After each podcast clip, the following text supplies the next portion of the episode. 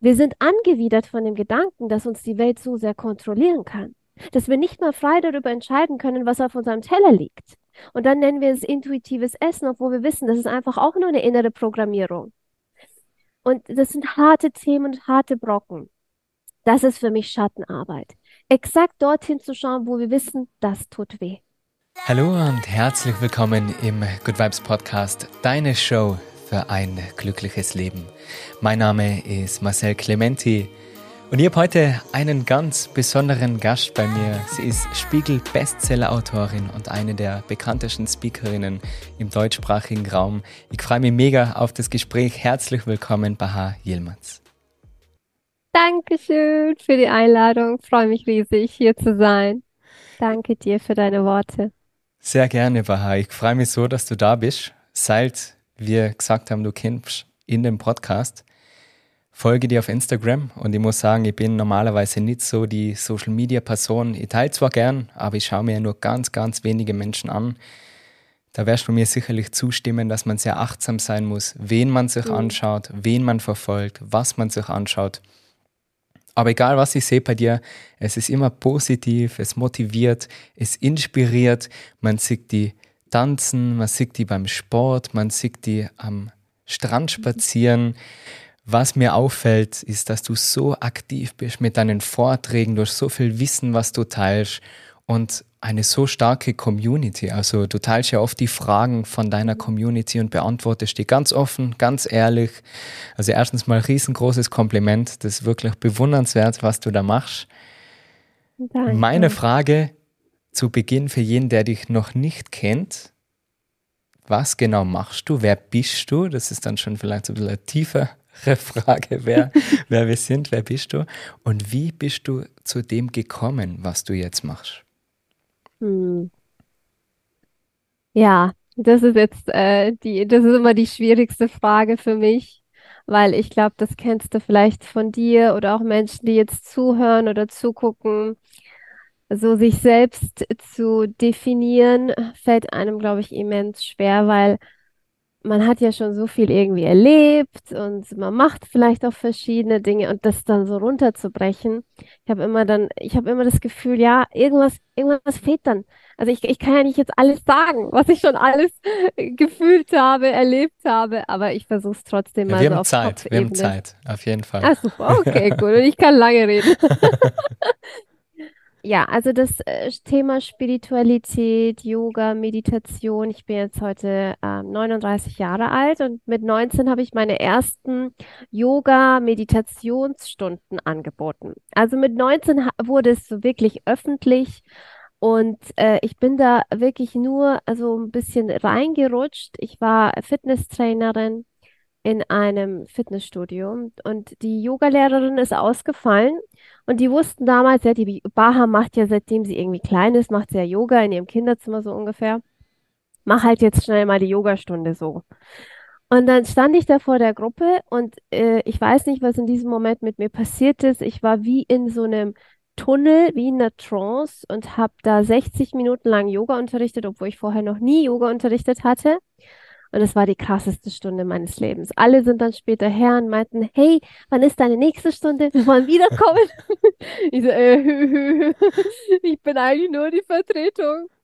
Ja, und so hat es eigentlich begonnen. Es war dann für mich gleich, wenn eine Yogalehrerausbildung machen und so weiter. Also das, äh, ich wurde wirklich in diese Welt hineingesaugt und von klein auf hatte ich diese Verbindung zur spirituellen Welt, zur feinstofflichen Welt. Und vielleicht ist es für die Menschen, die jetzt zuhören, so ein bisschen was, was Außergewöhnliches. Aber Fakt ist, dass wir umgeben sind von Energien. Alles ist Schwingung. Und die Dinge, die wir auf 3D-Ebene materiell wahrnehmen, nehmen wir wahr, weil sie eine bestimmte Schwingung haben. Und je höher etwas eine Schwingung hat, umso weniger sichtbar wird es für die Augen, aber dennoch da und präsent und existent und spürbar. Das beste Beispiel ist Liebe. Wir können Liebe nicht sehen, aber es ist die größte Macht des Universums. Und ich hatte diese Verbindung zu verschiedenen Lichtwesen, zu verschiedenen Energiefeldern. Meine Großmutter hat mich da auch ganz intensiv unterstützt dabei und ich wusste immer, okay, ich bin jetzt hier als Mensch, Aber ich bin vor allem ein spirituelles Wesen und ich möchte diese spirituelle, feinstoffliche Welt den Menschen näher bringen. Also es klingt jetzt vielleicht so ein bisschen abgehoben und kitschig, wenn ich das sage, aber seitdem ich denken kann, wusste ich, ich, ich, das ist meine Botschaft, dass es mehr gibt als das, was wir anfassen können. Und da kam mir natürlich das Ganze mit Yoga, weil das ja auch Energiewissenschaften ist, kam mir extrem gelegen und es war wie so ein Katzensprung. Ich wusste, hey, das ist, das ist so ein Türöffner des Universums, wenn ich mit Meditation arbeite, äh, mit Yoga-Praktiken, dann kann ich den Menschen das Feinstoffliche vielleicht von einer ganz anderen Seite auch näher bringen. Und dann kam wirklich das eine auf das andere. Ich habe meinen Lektor damals kennengelernt, ganz zufällig saß da in einer Konferenz neben mir, hat mich angesprochen. Dann habe ich mit 22 mein erstes Buch geschrieben. Ich habe Menschen in mein Leben gezogen, in Anführungszeichen, die äh, Medien waren, die spirituell waren, die mich in dieses, in dieses Gebiet noch intensiver hineingeführt haben. Und jetzt heute, wenn ich jetzt so mein Leben anschaue und was ich mache, wie ich die Menschen erreiche, ich hätte, ich hätte mir das in den kühnsten Träumen nicht vorstellen können. Also ich habe mich nicht hingesetzt und habe gesagt, so, das mache ich jetzt. So werde ich jetzt. Mhm. Und ich habe immer, als kleines Mädchen, habe ich mich immer gefragt, wie werde ich denn wohl sein und aussehen, wenn ich 40 bin oder so. Und da denke ich heute noch daran, weil ich, ich hatte einfach keine Ahnung. Ich war, ich war so überfordert. Und damals in meinem Umfeld, in meiner Familie habe ich eigentlich ja, es, es gab niemand, der mich inspiriert hat. Das klingt jetzt hart. Ich liebe meine Familie, ich liebe meine Eltern. Aber weißt du, ich hatte in meinem Umfeld eigentlich nur unglückliche Menschen. Ich habe mich immer gefragt, ja, werde ich denn auch so enden? Mhm. Und ich wusste, ich will was anders machen. Und äh, ich hatte so einen vorgefertigten Weg, den meine Eltern mir so ja, den haben sie auch erwartet, was man halt so macht, ne? Und den bin ich auch gegangen. Ich habe BWL studiert, habe Abi gemacht, ähm, hab dann, äh, war dann sogar mal ganz kurz verheiratet. Ja, wirklich? Ja, ja, das weiß keiner. Besser so, nein. Können wir rausschneiden? Nein, Na, Scherz. nein, nein, um Gottes Willen. Nee, nee, das ist, das ist, das ist auch, also ich verstecke das nicht oder so. Ja. Aber wir waren, ich glaube, drei Monate lang war ich verheiratet und ich wusste, okay, äh, die Hochzeit hat stattgefunden. Ich wusste, ich will es eigentlich nicht. Das ist hart, aber ich habe da voll gegen mein Herz gehandelt, weil meine Eltern, ich will nicht alles auf die Eltern schieben. Mein Gott, meine Eltern haben auch nur gedacht, das ist das Beste für mich. Aber die wollten es, die haben das irgendwie, haben die das von mir eingefordert. Mhm. Und bewusst glaube, oder unbewusst, gell? Man nimmt es dann auf. Ja. Genau, genau. Aber das äh, habe ich dann relativ schnell dann auch wieder aufgegeben und wusste, ich habe einfach einen anderen Weg. Und den gehe ich jetzt seit vielen Jahren. Und das, was ich mache oder das, was ich versuche zu vermitteln, ist nicht nur die Verbindung zur feinstofflichen Welt, sondern vor allem auch die Verbindung zu uns selbst, zu unserem Innersten, vor allem zu den Teilen in uns, die wir in eine Dunkelheit geschoben haben. Also Schattenarbeit wurde in den letzten Jahren für mich immens wichtig. Und ich habe erkannt, dass echte Lichtarbeit ohne Schattenarbeit nicht geht. Also du kannst, du kannst nicht sagen, ich arbeite jetzt an meinem Licht, ohne deine Schatten dir anzuschauen. Das Schöne ist an diesem Podcast, dass meine Community, denke ich, sehr offen ist und die sich schon in den letzten Monaten, den Podcast gibt es ja noch gar nicht so lange, anderthalb Jahre circa jetzt, immer wieder ein bisschen darauf vorbereitet habe, auf Achtsamkeit, auf eigene Entscheidungen treffen, deine Träume erfüllen das, was du machst, Baha, mit Lichtarbeit und Schattenarbeit, ist das erste Mal, dass ich das in diesem Podcast ansprich. Deswegen habe ich mich ganz besonders darauf gefreut. Ich könnte mir da niemand Besseren vorstellen als Gast als dich. Ich habe dich ja schon live erlebt, auch beim Creator Festival. Das war der Wahnsinn. Das habe ich sogar schon mal in einer Folge erwähnt, wie du gesagt hast, die Leute haben zu dir gesagt, du bist in dieser Bubble. Und man ist gerne mal in dieser Bubble. Persönlichkeitsentwicklung, ja, ja, du mit deinen Büchern oder du mit deinen Podcasts. Dann bei meinen Ausbildungen beim Yoga, wenn ich meine Yoga-Lehrerinnen hauptsächlich ausbild, die sind dann eine Woche mit mir in Tirol und wir reden über Yoga, wir machen Yoga, sie essen da alle gesund, wir sind in den Bergen in Tirol. Und dann sage ich ja immer, Achtung, wir sind da gerade in einer Yoga-Bubble aufpassen, wenn ihr wieder zurückkommt. Es ist nicht alles so easy cheesy und mit Achtsamkeit weitermachen und schauen, dass du ja weiterhin Bewusstsein hast in dem, was du machst und dir bewusst aussuchst, mit wem du deine Zeit verbringst, worüber du redest, weil es ist nicht so, dass sich alles nur um das Yoga dreht. Und du hast ja. da etwas gesagt auf, auf der Bühne, was ich sehr spannend finde. Auch diese Mainstream, dieses quasi Normalsein, in Anführungsstriche jetzt, ohne das irgendwie zu bewerten oder schlecht zu machen, aber dieses das Gegenteil von einem wachsamen Zustand, würde ich fast sagen, schlafende mhm. Zustand, dieses mhm. Unachtsame, dieses, hey, ich lebe jetzt in den Tag hinein, ich jammer, ich beschwere mich über das Wetter, ich bin unzufrieden, meinen Frust stecke ich mit ungesunden Essen weg, mit Jammern, mit mhm. Fernsehen, mhm. mit Filmen, mit Nachrichten. Das ist auch eine Bubble, hast du gesagt.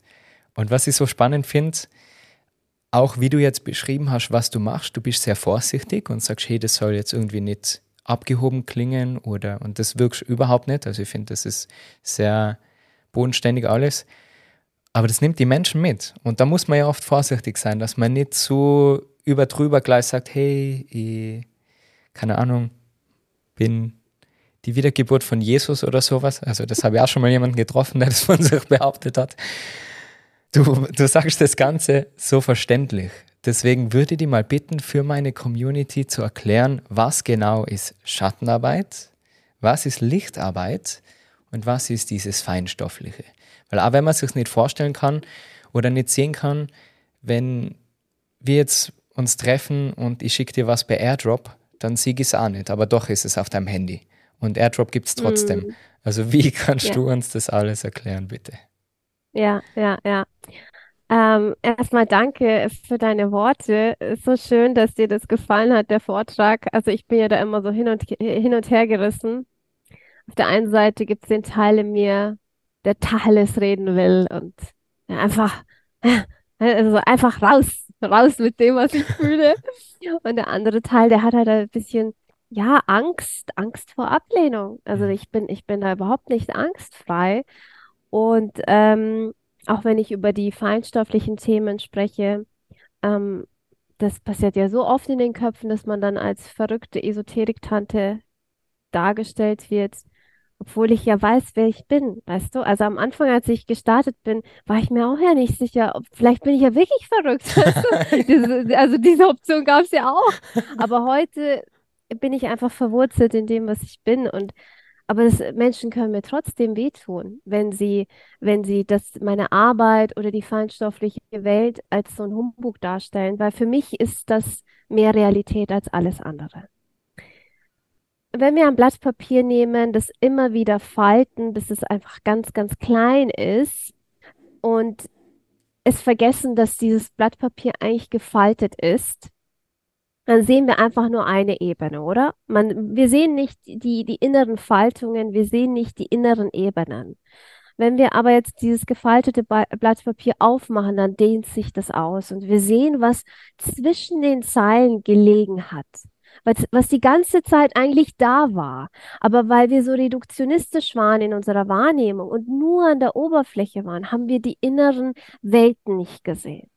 Und wenn ich von feinstofflicher Welt spreche, dann spreche ich von den inneren Welten, die zwischen den Tönen liegen, die zwischen den Zeilen liegen.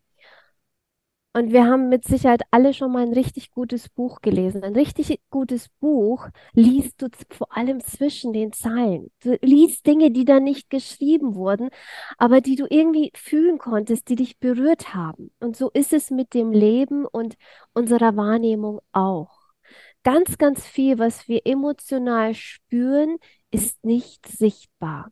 Es, es ist eine Kommunikationsebene, die nicht über unseren Intellekt läuft, sondern über unseren ganzen Körper. Und ich glaube, das ist für viele auch ein ganz neuer Ansatz. Also wenn ich hellsichtig oder hellfühlend etwas wahrnehme, dann nehme ich das nicht über meinen Kopf oder meine Augen oder nur über meine Hände wahr, sondern über meinen ganzen Körper, weil mein ganzer Körper ein elektrisches Gerät ist. Wir senden ja elektromagnetische Felder ständig aus. Innerhalb des Körpers und auch außerhalb des Körpers sind wir Elektrizität gemischt mit Biochemie. Das heißt, wir haben ein ganz, ganz krasses Resonanzfeld. Und alles um uns, an, um uns herum hat auch eine Resonanz, eine Schwingung. Das heißt, das, das klatscht die ganze Zeit aufeinander. Für jeden von uns. Das Problem ist, dass die meisten aber hier drin sind im Kopf und die ganze Zeit beschäftigt mit verurteilen, beurteilen, verstehen. Eins plus eins ist zwei. Und wir klammern immer mehr das Unbekannte aus. Und du hast es ja auch schon so schön ähm, formuliert, schlafend. Wir sind alle in einer kollektiven Hypnose. Und das Letzte, was die Welt da draußen von uns will, ist Dinge in Frage stellen und weiter blicken, größer blicken, etwas zu fühlen, was da ist, was subtil schwenkt. Die Welt will uns davon abhalten. Und äh, mag sein, dass manche vielleicht auch gedanklich in so eine Verschwörungsecke gehen, ist für mich vollkommen in Ordnung. Fakt ist, dass es da draußen Interessensgruppen äh, gibt, ähm, die Lebensmittelindustrie gibt, die Pharma gibt, die Pharmakonzerne gibt, die wollen aus uns etwas machen, was wir spirituell nicht sind, und zwar kontrollierbare Wesen. Aber das widert uns alle an. Es ist so, weil wir das alle spüren, dass das nicht richtig ist. Viele von uns lenken sich aber davon ab und sagen, that's the way love go life goes. Das ist einfach so. Also alle anderen machen das ja auch. Also mache ich das jetzt auch. Das lebt sich einfacher. Und es ist tatsächlich so, dass es sich einfacher lebt. Du hast diesen Weg ja gewählt und das meiste, was dir wahrscheinlich passiert ist, war Reibung, oder? Mhm. Fiel es dir leicht? Mit Sicherheit nicht. Es gab so viele Menschen, die das wahrscheinlich irgendwie ähm, abgelehnt haben. Vor allem du als Mann, dieser Weg. Weißt, ich glaube, für Frauen ist Yoga, diese, das ist einfach gesellschaftlich kompatibler. Aber du bist ja in deiner ganzen Erscheinung, mal abgesehen vom Yoga ja auch schon, äh, du, du bist ein, ein Außenseiter. Und das wollen wir einfach nicht sein. Wir wollen lieber in der geschützten Masse bleiben, damit wir so weitermachen können wie bisher. Aber, und ich weiß, ich wiederhole mich, ich will das einfach nur dieses angewidert sein mal nach oben holen, was auch in der Schattenwelt ist. Wir sind angewidert von dem Gedanken, dass uns die Welt so sehr kontrollieren kann, dass wir nicht mal frei darüber entscheiden können, was auf unserem Teller liegt. Und dann nennen wir es intuitives Essen, obwohl wir wissen, das ist einfach auch nur eine innere Programmierung. Und das sind harte Themen und harte Brocken. Das ist für mich Schattenarbeit. Exakt dorthin zu schauen, wo wir wissen, das tut weh. Das tut so weh. Ich will da nicht hinschauen. Ich will diese Selbstlügen mir nicht eingestehen. Ich, ich will es nicht. Das Problem ist, wenn wir die ganze Zeit diesen Selbsthass unterdrücken, diese Verurteilungen auch gegenüber uns selbst unterdrücken, dann kostet uns das Energie, weil wir versuchen, das ständig in Schach und Fach zu halten. Das heißt, wir halten die Kellertür zu. Wir stehen dort als Türsteher und sagen, also ich muss jetzt gefälligst dafür sorgen, dass ich auf oberflächlicher Ebene ein lichtvolles Wesen bin. Deswegen muss ich diese Dämonendunkelheit da im Keller beschützen. Das heißt, wir werden zu, zu Wächtern dort. Über 50 Prozent unserer Lebensenergie wird darauf verschwendet, diese Schatten dort zu halten. So, und dann kommt irgendwas in unserem Leben, was uns aus unserer Mitte bringt. Es kann eine Erkältung sein, es kann ein Streit sein, irgendein Unfall, irgendein Schock. Und wir sind kurz mal nicht an dieser Tür. Und diese Schatten kommen über uns. Das sind die Momente, wo wir dann sagen, äh, ich weiß nicht, was mit mir in diesem Moment passiert ist. Das ist so untypisch für mich. Nein, das ist das Typischste für dich, was es gibt. Du hast einfach die Schatten immer unter Kontrolle gehabt, aber kaum bist du mal nicht in deiner Mitte, ploppen die nach oben. Und das ist das Gefährliche. Ich habe in dieser spirituellen Szene und du kannst dir vorstellen, ich bin schon sehr lange dort unterwegs, also auf zig Esoterikmessen gewesen und so weiter und so viele lichtvolle Wesen getroffen, mhm. so viele von Kopf bis Fuß weiß gekleidete ätherische Wesen, die gesagt haben, also ich bin nur Liebe, ich bin nur Licht. und ähm, ja, die Verletzungen, die Verurteilungen, die ich von diesen Menschen bekommen habe, habe ich nirgendwo anders bekommen. Mhm. Und du musst dir vorstellen, ich war so enttäuscht, weil ich mir dachte, ich gehe jetzt in die spirituelle Szene und dort wird keine Verurteilung stattfinden, weil ich wurde ja von klein auf verurteilt, aufgrund von verschiedensten Dingen, aufgrund meiner, äh, äh mein, meiner, meiner Hautfarbe. Ich war ja, ich war die, das einzig türkischstämmige Kind in der Schule damals. Ich war eine Ausländerin, meine Eltern waren Ausländer. Dann war ich einfach auch spooky, weil die haben gemerkt haben, die ist irgendwie in ihrer Welt unterwegs. Ich habe ständig mit Ablehnung zu tun gehabt. Und ich dachte mir, in der spirituellen Szene wird mir das nicht passieren, denkste. Mhm. Das meiste, was ich zu hören bekommen habe damals mit 19, 20 Jahren, was willst du mir, junges Ding, schon erzählen? Und sie reden ja von spiritueller, seelischer Größe. Aha, interessant. Das heißt, äh, ja, wieso kann ich die mit 19 nicht besitzen? Also äh, ganz, ganz, ganz, ganz strange und, und äh, ganz, ganz schlimme, schlimme Geschichten, die da auf mich gekommen sind. Und irgendwann habe ich dann entschieden, ich will keine Lichtarbeit machen. Ich will Schattenarbeit machen. Die Menschen brauchen Schattenarbeit. Weil was macht dich denn wirklich zu einem authentischen Menschen, dass du dich hinstellen kannst und sagen kannst, hey, ich habe Dreck am Stecken. Mhm. Aber nicht nur. Das ist nicht die ganze Wahrheit über mich. Aber der, der, der Schatten, die Dunkelheit gehört zu uns. Und wenn du mich fragen willst, Baha, gib den Menschen einen einzigen Tipp, der lebensverändernd sein kann, dann würde ich sagen, beschäftige dich mit dem, womit du dich nicht beschäftigen möchtest. Statt uns irgendwelche Affirmationen reinzuhauen und sagen, ich bin Liebe, ich bin Fülle und so weiter, sag, ich bin ein Fehler. Ich habe Angst. Ich zweifle an mir. Das bringt so eine Entlastung und du musst nicht mal an dieser verdammten Kellertür da stehen, sondern kannst ein, endlich mal diese 50% Energie zurückholen. Mhm.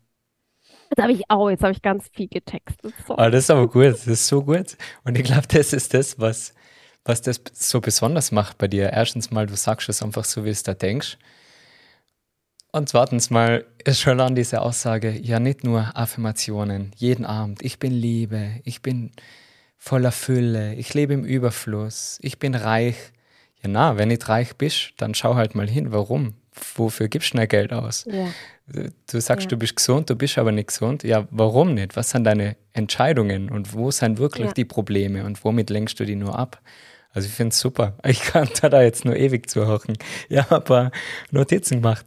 Und zwar, du hast erwähnt mit dem Umfeld und was natürlich auch bei mir hängen bleibt, dass du zu mir sagst, ich bin der Außenseiter, was ja was Schönes sein kann, dass man anders ist, dass man Mhm. dass man Leute motivieren möchte mit seinem Anderssein. Wie du sagst, als Mann, das war bei mir am Anfang nicht so leicht, mich selbstständig zu machen mit Yoga. Alle haben gesagt, hey, das ist kein Job, mach doch was Gescheites, das ist doch nur was für Frauen. Mhm. Mittlerweile bin ich so froh, anders zu sein. Und das kann ja auch was Positives sein, dass man quasi, jetzt fällt mir nichts Besseres ein, wie ein Trend setzt, wie man, dass man Ja. zum Aufwachen motiviert.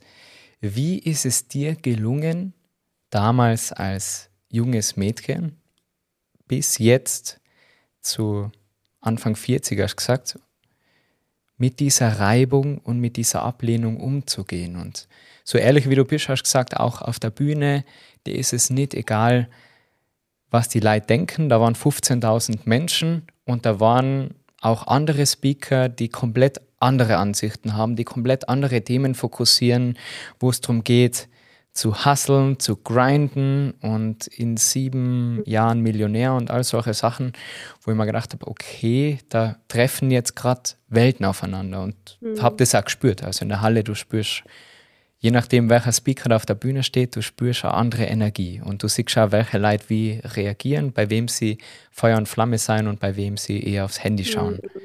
Wie gehst du Ja. damit um? Ja.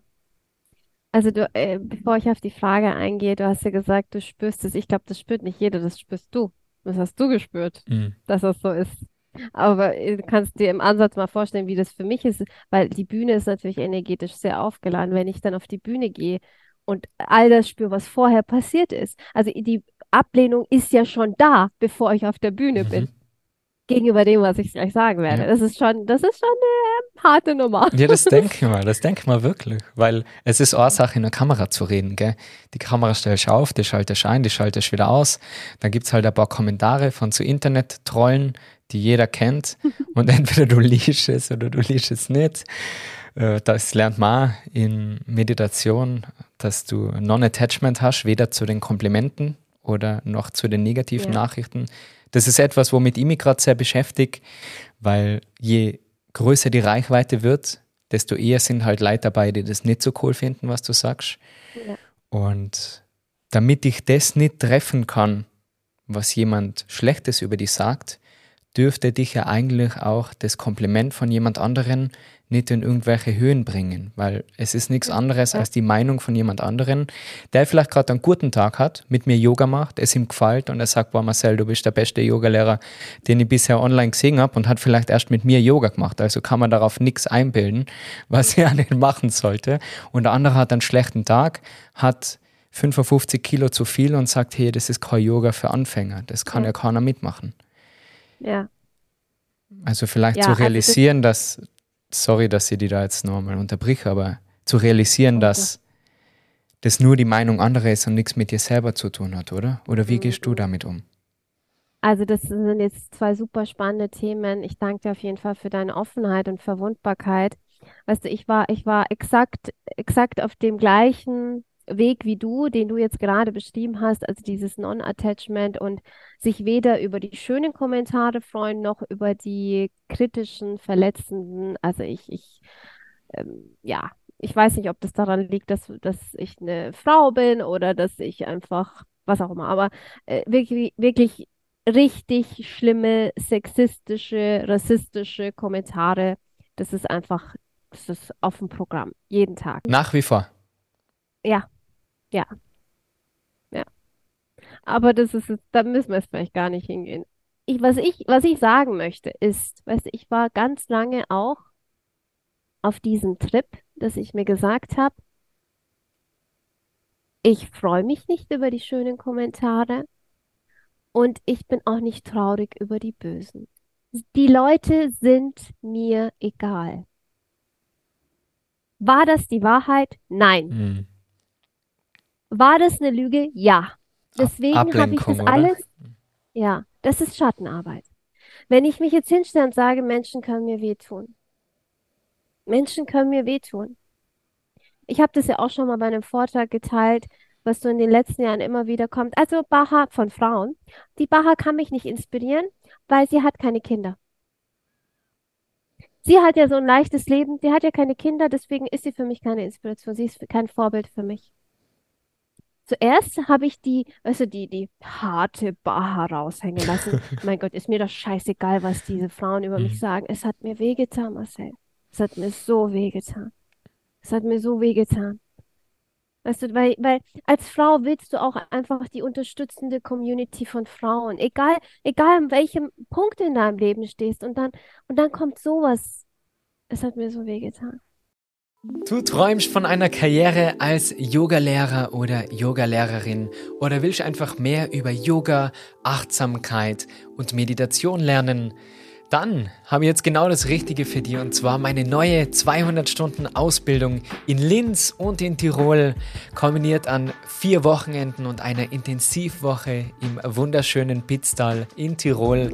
Zeige dir all mein Wissen von Anatomie, Hands-on Assists, Yoga Business, also das volle Programm mit drei verschiedenen Yoga-Stilen im Multistyle, Hatha, Vinyasa und Yin Yoga. Danach bist du bestens darauf vorbereitet, findest deinen eigenen Yoga-Stil und kannst wirklich überall unterrichten oder machst diese Ausbildung für dich, um mal tiefer reinzutauchen, um die verschiedenen Meditationen und Yoga-Stile kennenzulernen, um dann selber von überall aus Yoga zu machen. Alle meine Angebote zu meinen Ausbildungen und Fortbildungen für Yogalehrer findest du wie immer auf meiner Webseite www.marcelclementiyoga.com. Und ich freue mich, wenn ich dir auf deiner Reise begleiten darf. Ich wollte das halt so darstellen für mich und auch für andere, für mein Umfeld, das verletzt mich nicht. Es ist so einfach diese, diese harte Herzensmauer aufbauen und so zu tun, das sind Fremde und was Fremde über mich denken, interessiert mich nicht, es war einfach nicht wahr. Und weißt du, was so spannend ist, das habe ich, glaube ich, noch nie geteilt. In dieser Zeit, als, ich, als mir das so wehgetan wurde, da kam das irgendwie so gehäuft, weißt du? Mhm. Ähm, und ich, ich habe halt diese harte Nummer geschoben. Und bei uns Frauen, äh, die Periode ist ja, ist ja ein Barometer für unsere seelisch-emotional-energetische Gesundheit. Und ich hatte eigentlich immer, immer, ein Leben lang schon fast, einen sehr, sehr regelmäßigen Zyklus, bis auf die Zeit, wo ich mal magersüchtig war. Aber sonst hatte ich einen super regelmäßigen Zyklus. Und in dieser Zeit, wo ich diese Mauer hochgefahren habe, ist einfach meine Periode ausgefallen. Und erst nachhinein habe ich dann festgestellt, woran es lag. Weißt du, ich habe die weiche, verletzliche Seite von mir, die ja auch mit meiner Weiblichkeit verbunden ist, habe ich einfach in die Schattenwelt geschoben damals weil ich den Schmerz nicht fühlen wollte, dass andere Frauen mir wehtun mit diesen Aussagen.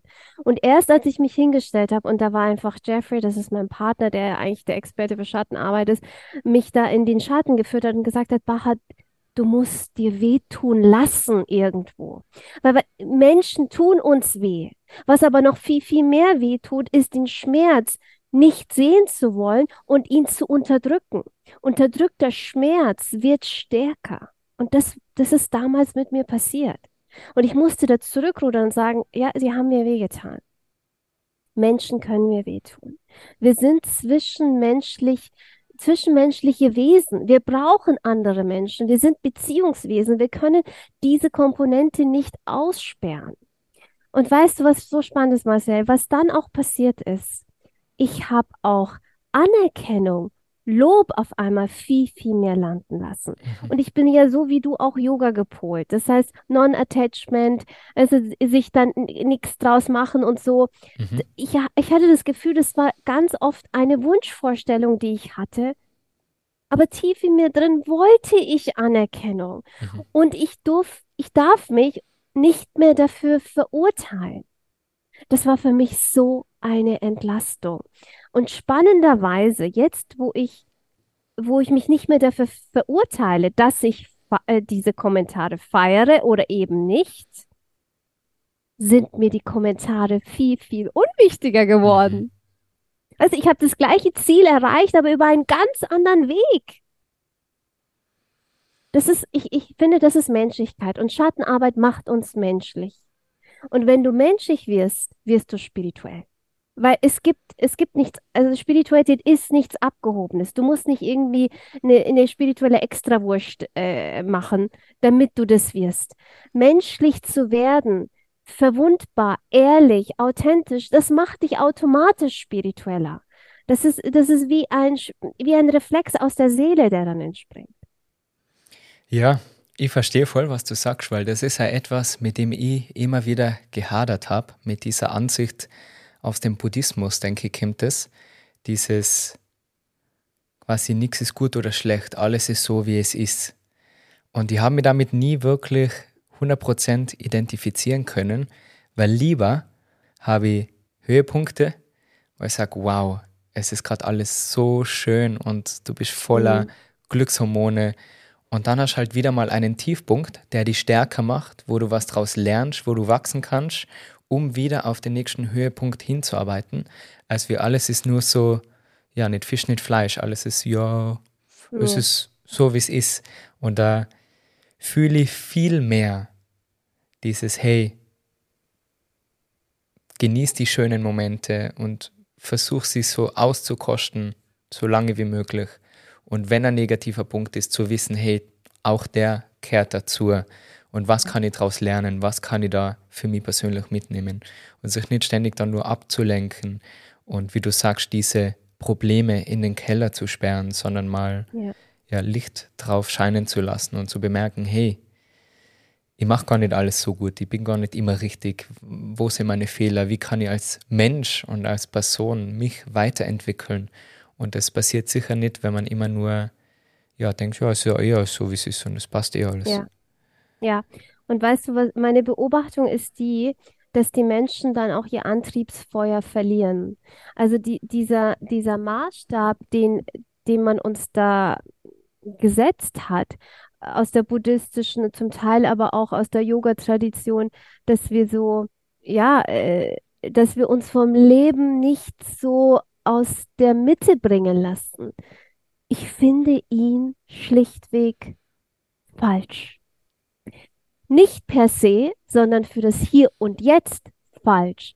Weil was wir machen, und das ist etwas, was mich total nervt, ist, dass wir den Buddhismus, Hinduismus, Yoga aus der Zeit und aus dem Kontext von damals rausreißen und den Menschen vom Hier und Jetzt an, an den Kopf klatschen. Weil, was war damals historisch denn los? Das Einzige, was die Menschen damals im alten Indien erlebt haben, war Leiden. Sie wurden alle unterdrückt. Sie haben nur gelitten.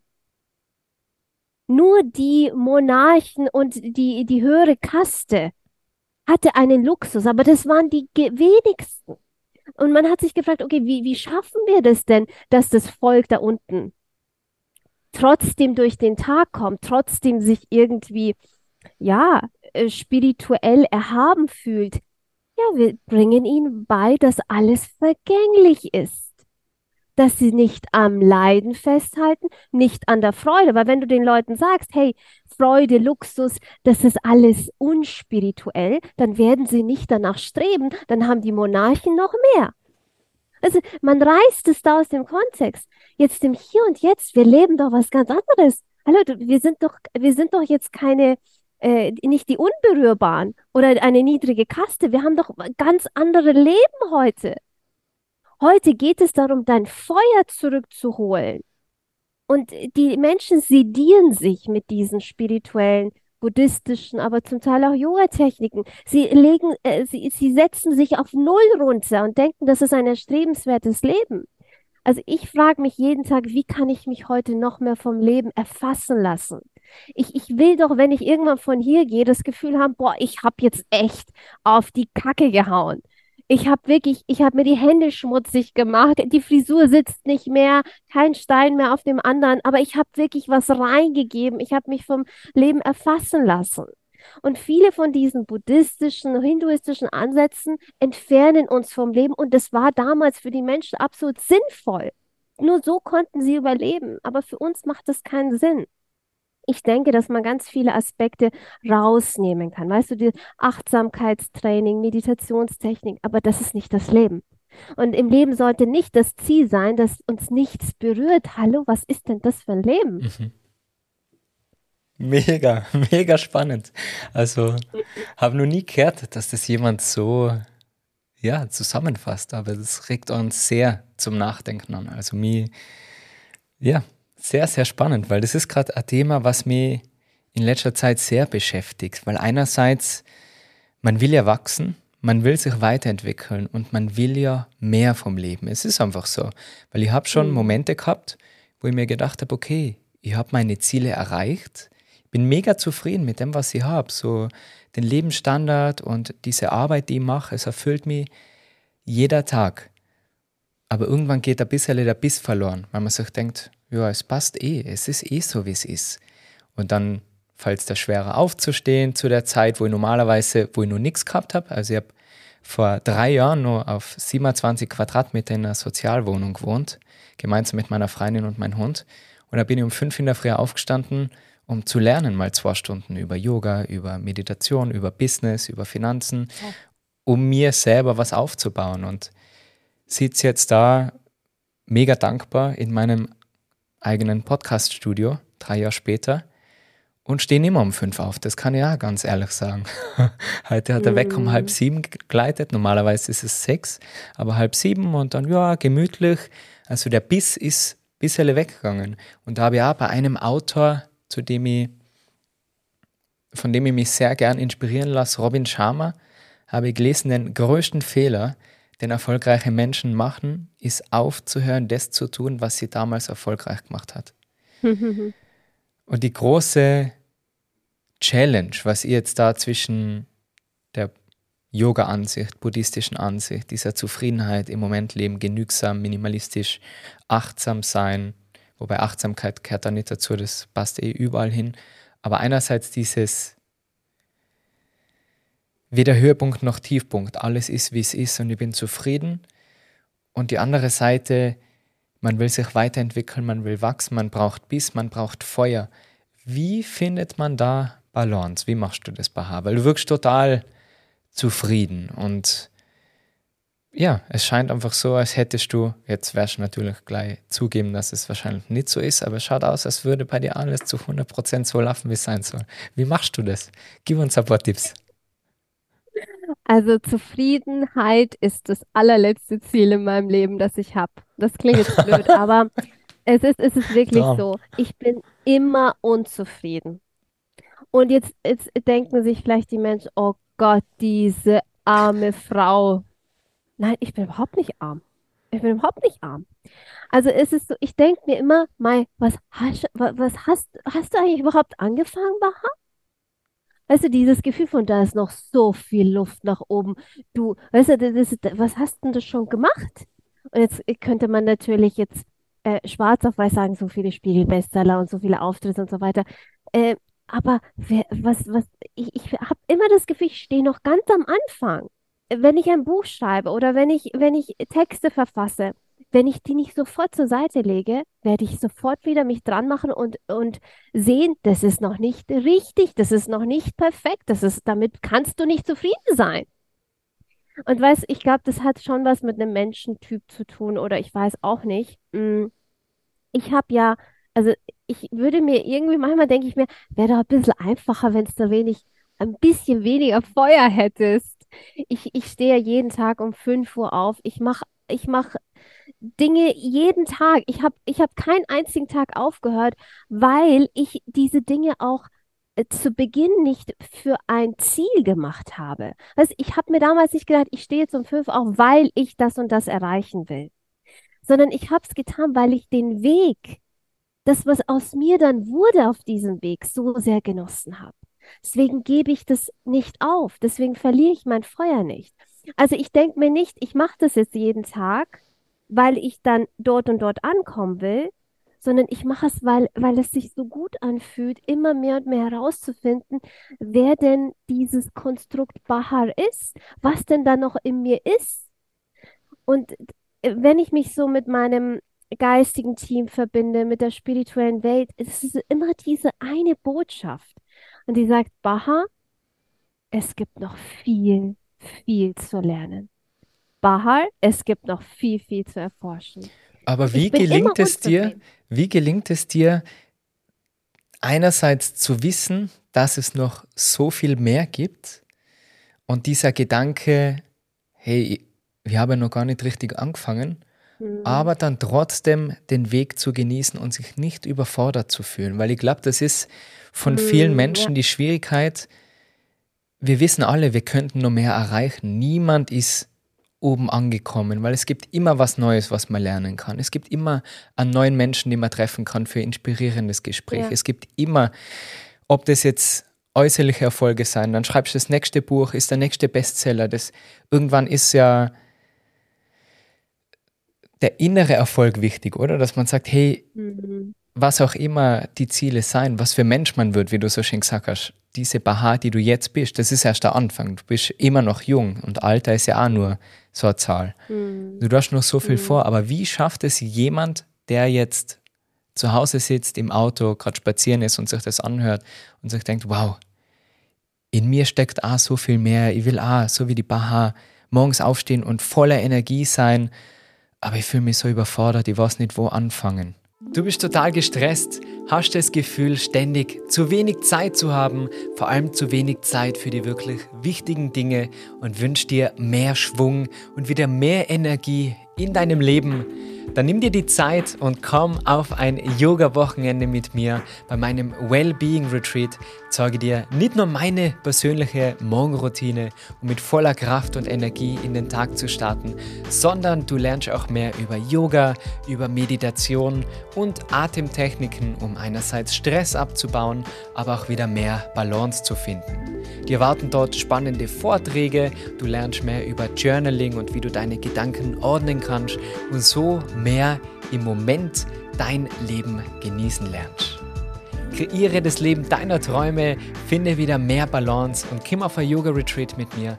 Alle Infos dazu in der Video- oder Podcast-Beschreibung oder auf meiner Webseite www.marcelclementiyoga.com.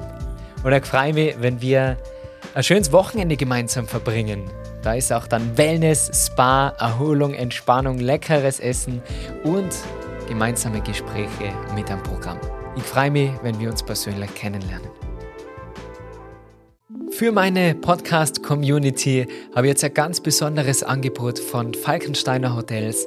Und zwar gibt es minus 15% auf exklusive Midweek-Aufenthalte mit dem Code Marcel Clementi. Also Falkensteiner, mein Partner für Yoga-Retreats und deine Wahl für ein entspanntes Wochenende alleine oder gemeinsam mit deinem Partner, mit deiner Familie. Such dir einfach eine schöne Destination aus und lass es dir mal wieder so richtig gut gehen. Und da gibt es minus 15% mit dem Code Marcel Clementi. Den Link findest du in der Podcast- und Videobeschreibung. Für mich ist Überforderung nicht in der Schattenwelt. Und das ist, das ist eine kurze Antwort, über die man wahrscheinlich noch monatelang reflektieren könnte. Weil wenn, wenn wir uns jetzt auf den Weg machen und sagen, ich möchte verhindern, dass ich überfordert bin und ich will den Weg genießen, dann ist das eine Sackgasse. Also wenn du sagst, ich will jetzt erforschen, wer ich bin, ich will meine Talente, Potenziale entfalten, ohne Überforderung wird das nicht funktionieren. Das heißt, die Beziehung zur Überforderung muss sich verändern. Und ich würde jetzt mal die Hypothese gerne aufstellen. Das, was die meisten Menschen als Überforderung bezeichnen, hat nichts mit Überforderung zu tun, sondern mit fehlender Entladung und fehlender Erdung. Was meine ich damit? Wenn ich sagen würde, es ist nicht etwas, was ich verwende, aber wenn ich sagen würde, ich bin überfordert, dann sage ich eigentlich, ich brauche Erdung und ich muss mich entladen. Zwei Dinge, die die meisten Menschen nicht machen. Was heißt Erdung? Erdung, ganz wichtig, den Körper nutzen. Das brauche ich dir als Yogalehrer natürlich nicht erzählen. Aber die, die den Körper nutzen, verwurzeln, Bewegung, äh, Muskelkraft, Atmung, also so das Ganze, was mit, mit Körperbewusstsein zusammenhängt. Das ist ganz, ganz wichtig für die Erdung. Entladung ist das, was wir über den Tag hinweg energetisch, mental und emotional akkumulieren. Loslassen. Fließen lassen. Also wir nehmen ja auch ständig Gedanken anderer auf. Und wir lagern die irgendwo in unserem System ab, ohne dass wir es merken. Und das akkumuliert sich mit der Zeit. Und Entladung kann man auch über Yoga, Atemtechniken, Tanzen, Musik, äh, Tapping, verschiedene Meditationstechniken. Aber wenn ich mich überfordert fühle, dann weiß ich, ich bin einfach jetzt überlastet. Da ist, da hat sich zu viel akkumuliert. Ich muss es entladen. Das ist das, was die meisten spüren, was sie überfordert. Weil wenn wir in diesem Zustand sind, dass wir freie Räume in uns haben, auch energetisch gesehen, auch in der Aura, kommst du viel, viel weniger an den Punkt, wo du das Gefühl hast, ich kann nicht mehr. Dieser Punkt, ich kann nicht mehr, wird ganz oft ausgelöst aufgrund der Ansammlung von Energien, die nicht deine sind. Eins von den wichtigsten Punkten die mich auch extrem befreit haben und extrem auch in meine Kraft gebracht haben. Ich habe mir meine Nase aus den Angelegenheiten anderer rausgezogen. Mhm. Weißt du, es ist, wir verlieren so viel Energie, weil wir auf den Baustellen anderer Menschen rumtraben und versuchen, die Baustelle in Ordnung zu bringen, während unser Haus zusammenkracht an jeder einzelnen Ecke. Ich weiß, oftmals ist es ein Ablenkungsmanöver, es ist immer schmerzvoller, sich die eigenen Baustellen anzuschauen. Aber für viele ist es ein Hobby. Und da geht so viel Energie verloren. Und vor allem, du absorbierst auch noch den ganzen Mist der anderen. Und wenn ich sage anderen, dann meine ich auch den Lebenspartner, auch die eigenen Kinder. Weil nur weil diese Menschen Teil deines Lebens sind, heißt es nicht, dass du an ihnen rumdoktern musst. Am meisten hilfst du den Menschen dann, wenn du ein strahlendes Vorbild bist für Gesundheit, Vitalität und Erfüllung und ihnen ganz klare Signale gibst, schau mal, ich bin da, wenn du mich brauchst. Aber sich nicht aufdrängen. Also ich glaube, wir Ladies sind da schon ein bisschen, wir haben eher die Tendenz, dass wir uns aufdrängen und denken, das ist Liebe. Liebe gibt sehr viel Raum. Liebe ist Präsenz, zu sagen, ich bin da, wenn du mich brauchst, aber nicht die ganze Zeit sich immer wieder in die Angelegenheiten anderer reingeben. Ich glaube, da geht auch ganz, ganz viel Energie verloren. Man fühlt sich dann überfordert, obwohl man für sich selbst gar nichts getan hat.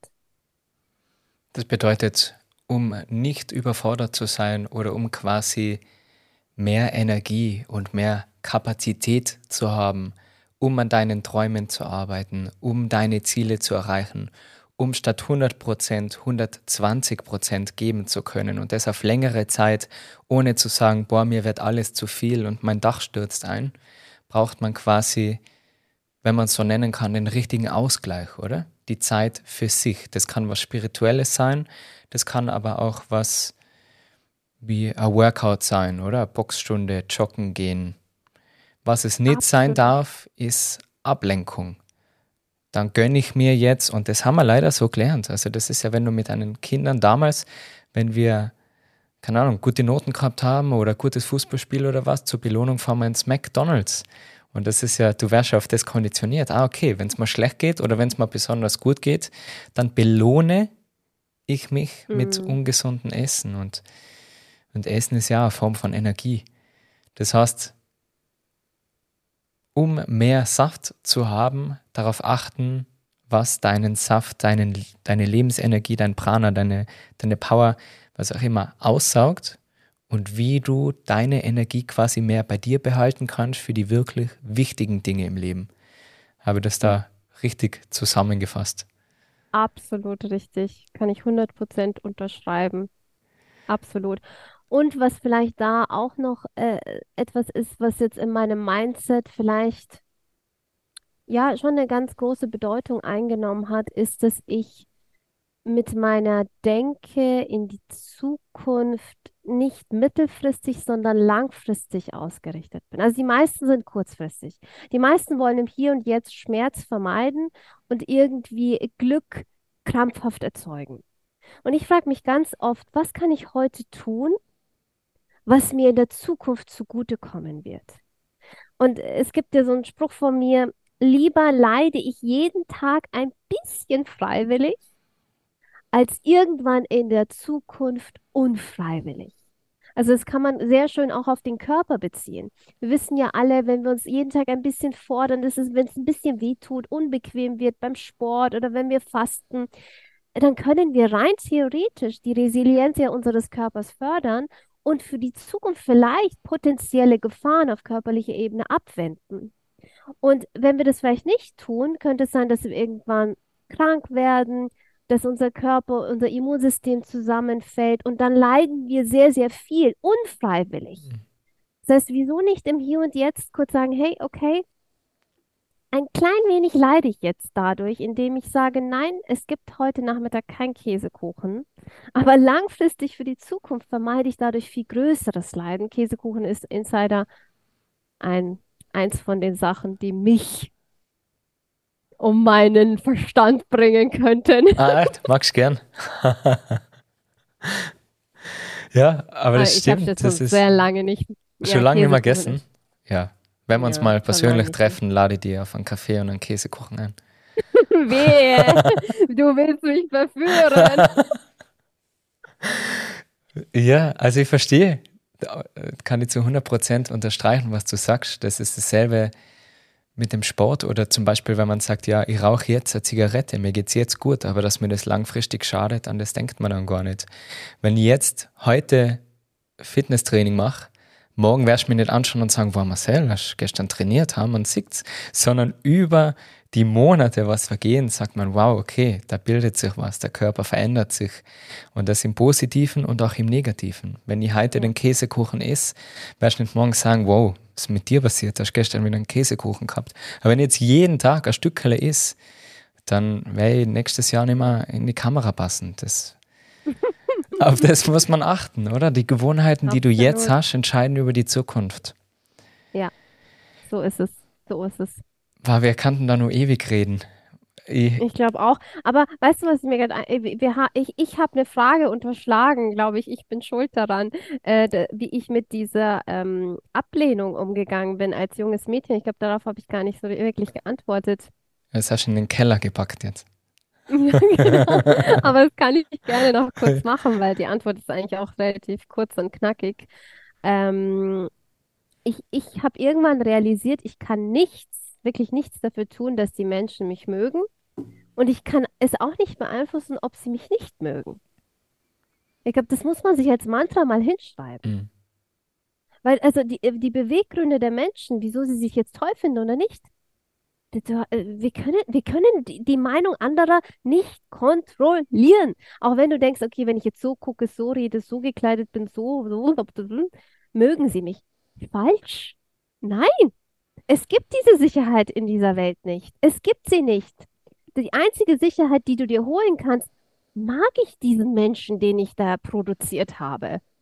Weil wir erschaffen uns ja. Also wir denken ja oft, wir werden geboren als dieses Wesen und sterben als dieses Wesen. So sehe ich das überhaupt nicht. Du wirst geboren und du bist erstmal ein äh, weißes Blatt Papier. Du hast vielleicht seelische Tendenzen. Aber dann fragt dich ständig das Leben, wer willst du sein? Was willst du aus dir machen? Was, in, was für eine Rolle willst du schlüpfen? Und da, da weißt du, da, das widerspricht ja auch so ein bisschen dieser buddhistischen Tradition. Es geht nur um das Sein. Ja, das kannst du schon sein. Aber vor allem geht es hier um das Tun, Denken, Handeln. Zu was wirst du denn am Ende des Tages? Und zu was auch immer du wirst, dieser Mensch wird die Welt verändern. Ist dir das bewusst? Das stimmt. Das stimmt. Man muss ja sich überlegen, was man macht, wie man handelt, wie man denkt. Das alles entscheidet über dein Leben und vor allem nicht nur wer du bist, sondern wer du zukünftig sein wirst und was mit deinem Leben passiert. Und immer nur zu sein und dann zu hoffen, dass alles in der Zukunft gut sein wird, so läuft es halt nicht. Man muss halt einfach schon was dafür tun. Und Ja. wunderschön, dran zu denken, wer man sein möchte, zukünftig vorausplanen, nicht immer nur, nicht immer nur kurzfristig denken. Ja, ja. Bah, was soll man denn machen? Sollen wir vielleicht einfach. Den Rekord haben wir wahrscheinlich jetzt eh schon gesprengt. Normalerweise sind die Folgen immer Stunde, aber ich beende ja jede Folge mit drei Fragen und nimm dir so viel Zeit, wie du möchtest. Drei Fragen habe ich mal aufgeschrieben. Ich habe generell ein paar Sachen aufgeschrieben, aber der Zettel ist umsonst stark liegen. Also wir haben nicht über das geredet, was ich vorbereitet habe. Aber es passt, es war viel das war spannender. toll. Von einer Sache bin ich ein bisschen enttäuscht, muss ich jetzt sagen, bevor die drei Fragen kommen. Du bist aus Bayern, oder? Ja, natürlich. Ich hätte jetzt schon ein bisschen gehofft, dass man das als Tiroler, dass es ein bisschen mehr außergiezeln kann aus dir. Aber es macht nichts. Das- Ne, ich kann, ich kann nicht so gut bayerisch. Es, es kommt manchmal durch, so ganz spontan, Ja, ja, wenn ich in. Rage bin. Mm, Ja. sorry. Macht nichts, macht nichts. Das sind immer die Erwartungen, die man hat und dann. Na, alles gut. Also ich muss es nochmal betonen, die drei Fragen, die ich dir jetzt stelle, habe ich nicht vorbereitet, sondern das hat sich für mich jetzt einfach so ergeben aus dem Gespräch. Und zwar Frage Nummer eins. Du bist mit deinem Freund, dem Jeffrey, ja jetzt schon sehr lang zusammen. Und du hast kurz über Liebe gesprochen, dass es darum nicht geht, dem anderen dich ständig aufzudrängen und sofort zu sagen, hey, was hast du denn? Was ist denn dein Problem? Lass mir dir helfen. Weil man kann ja nicht immer allen anderen helfen mit manchen Themen. Manche Themen muss man einfach für sich herausfinden und Fragen beantworten. Was ist deine Definition von Liebe und was ist vielleicht so nicht dein Geheimnis, aber was glaubst ist entscheidend für eine langjährige, glückliche Beziehung? Und gibt es überhaupt sowas wie eine langjährige, glückliche Beziehung? Ja, lassen wir es mal so Mhm. stehen. Den anderen aufblühen sehen zu wollen und ihn darin auch zu unterstützen und Unterstützung könnte auch sein, ihm den Rücken frei zu halten. Das ist für mich Liebe. Für viele Menschen ist Liebe eine Form von Komfortzonenbetreuung. Das heißt, es ist so subtil, unterschwellig ist diese Message im Raum, solange du dich nicht veränderst, liebe ich dich. Solange wir beide gleich bleiben, auch wenn wir vielleicht in der gleichen Scheiße rumgraben und äh, immer au- auf äh, gleichem äh, Niveau leiden, solange wir in dieser Gleichheit bleiben, lieben wir uns und funktioniert unsere Beziehung. So sieht es leider für die meisten aus. Weil wir so viel Angst haben vor dem Unbekannten. Für mich bedeutet Liebe auch die Angst vor dem Unbekannten zu verlieren. Und das Unbekannte, von dem ich hier vor allem spreche, ist das Unbekannte über uns selbst, zu was wir sonst noch in der Lage sind welche Potenziale, Talente wir haben, was wir über die Welt und über uns nicht wissen.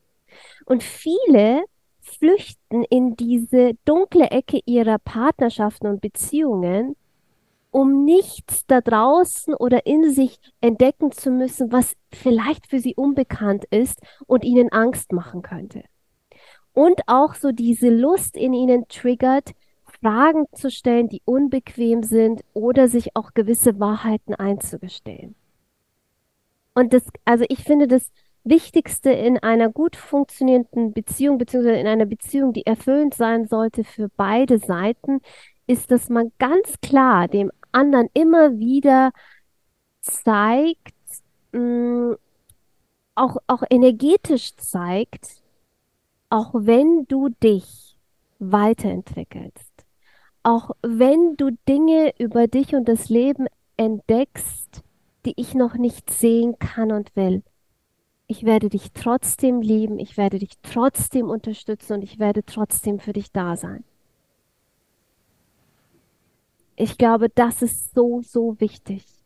Äh, in der Beziehung zu Jeffrey, das war von Anfang an unsere Vereinbarung. Wir werden uns nie im Wege stehen in unserer Weiterentwicklung. Nie. Und wenn ich weiß, Jeffrey entwickelt sich jetzt weiter und das könnte dazu führen, dass zwischen uns eine Distanz entsteht, dann werde ich ihn nicht davon abhalten. Das ist der Preis von echter Liebe. Ähm, zu erlauben, dass der andere frei sein kann in dem, was er leben möchte. Ob der andere die Freiheit nutzt, ob das überhaupt äh, passiert, das ist erstmal dahingestellt. Wir müssen aber diese Räume den Menschen geben können. Also das hat bei uns, in unserem Fall hat das, wir sind jetzt, glaube ich, 12, 13 Jahre zusammen, hat das bis heute sehr, sehr gut funktioniert und wir geben dem anderen immer Rückendeckung, dass er in seinem Auftrieb bleiben kann. Also wir stehen den anderen nicht im Weg, auch wenn es manchmal bedeutet, hey, er könnte vielleicht besser werden, schneller sich entwickeln als ich. Und ganz oft gibt es einfach einen Konkurrenzkampf in den Beziehungen. Egal ob zwischen Frau und äh, Mann oder Mann, Mann, Frau, Frau, egal in welcher Konstellation. Oftmals konkurriert man gegeneinander. Und dann bleibt jeder klein. Den anderen groß werden lassen. Ich glaube, das ist ganz, ganz wichtig. Sehr schön gesagt. Ich glaube auch, dass das eine der schwierigsten Situationen ist, wenn du einen Partner hast, der an deinem alten Ich festhalten will und nicht bereit ist, dass ja. dir diese Freiheit zu schenken, dass du die weiterentwickeln kannst und dieses Bewusstsein zu haben, dass jeder die Möglichkeit hat, frei zu sein, sich weiterzuentwickeln und sich zu verändern, weil wir alle werden, mhm. manche werden nur älter, aber wir alle werden älter und wenn es gut läuft, auch reifer. Wir lernen mehr über das. Leben, wir lernen mehr über uns selber und wir lernen auch mehr darüber, wie Beziehung sein soll für uns persönlich und wie sie nicht sein soll. Also ich finde, ja. manchmal redet man mit Leuten, die sich nicht so sehr mit solchen Dingen beschäftigen und sagen, ich wäre so gern nochmal jung.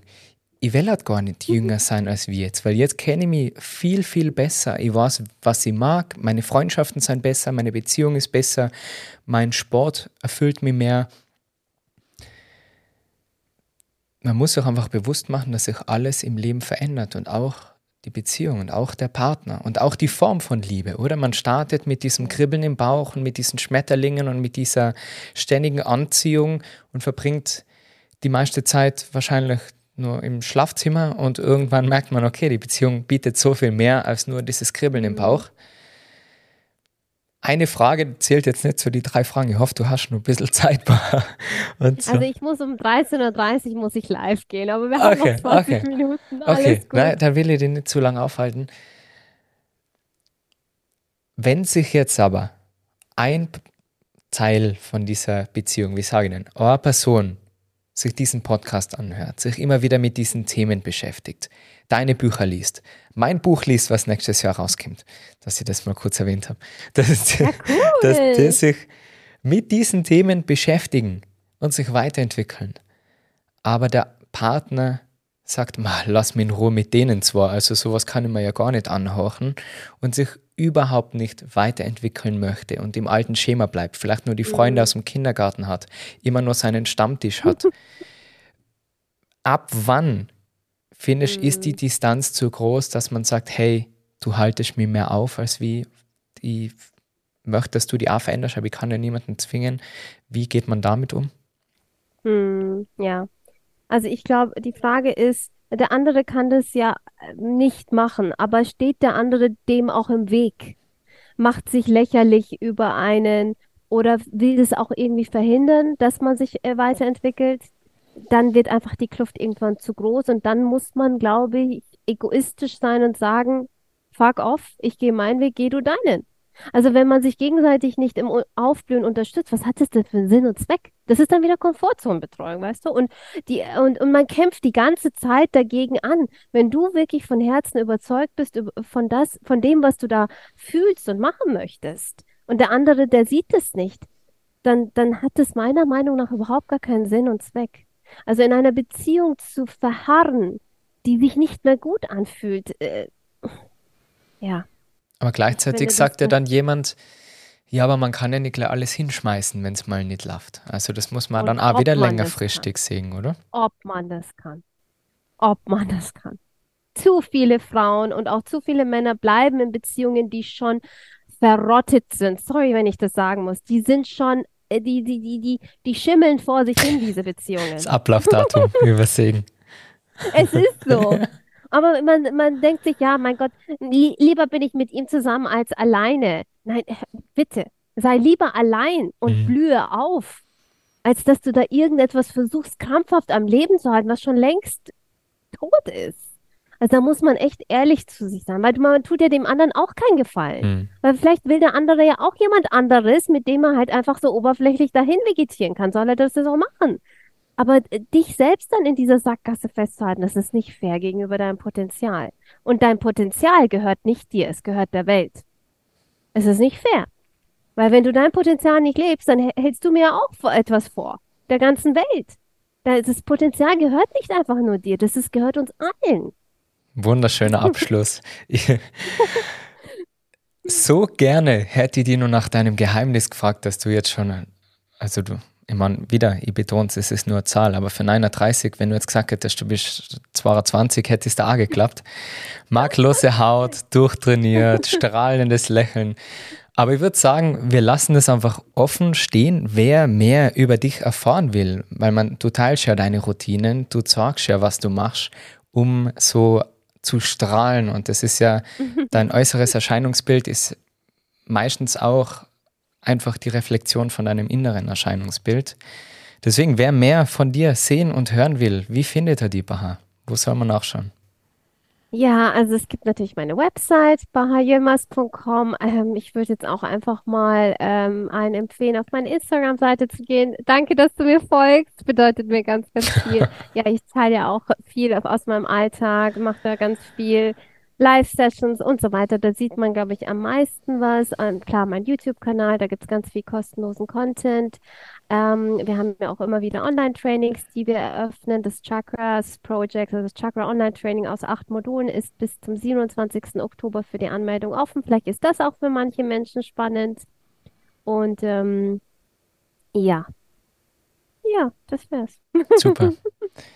Vielen, vielen Dank für deine Zeit. Es war mega spannend. Das erste Mal, dass sie, dass wir über die Zeit hauen und trotzdem nicht fertig werden. Also es ruft nach einem zweiten Teil irgendwann in der Zukunft. Super gerne, super gerne. Würde mich riesig freuen. War ein Genuss mit dir. So, so schön. Ebenso. Danke für deine Energie. Danke für die Arbeit, die du machst. Und ja, ja, das ist ja auch Pionierarbeit, die du hier machst. Und sehr, sehr beeindruckend, der Weg, den du gehst und noch gehen wirst. Und ähm, ich möchte bitte ein Exemplar von deinem Buch. Kann ich so dreist sein? Auf jeden Fall, auf jeden Fall. Schick. Ich habe auch eines von dir bekommen. Das steht übrigens schon die ganze Zeit hinter mir. Also du siehst es nicht, aber es ist auf der Kamera.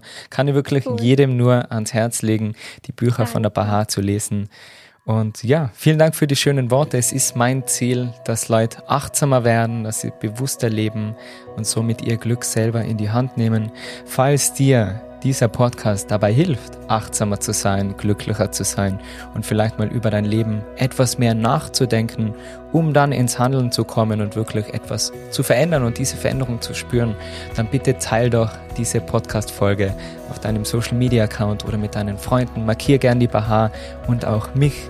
Da hat mich voll freuen über eine Bewertung. Das dauert ein paar Sekunden und hilft, dass noch mehr Menschen von diesem Podcast erfahren und dass diese Spiritualität und dieses Achtsamkeitsthema nicht nur lächerlich gemacht wird, sondern dass mehr Menschen merken, hoppala, das gehört zum Leben dazu, genauso wie die Ernährung, genauso wie der Sport. Ich sage vielen Dank fürs Zuhören, ich freue mich jetzt schon wieder auf die nächste Folge mit dir und bis dahin wünsche ich dir noch ganz ein feines Tagele. Pass auf die auf, mach's gut, ciao, ciao.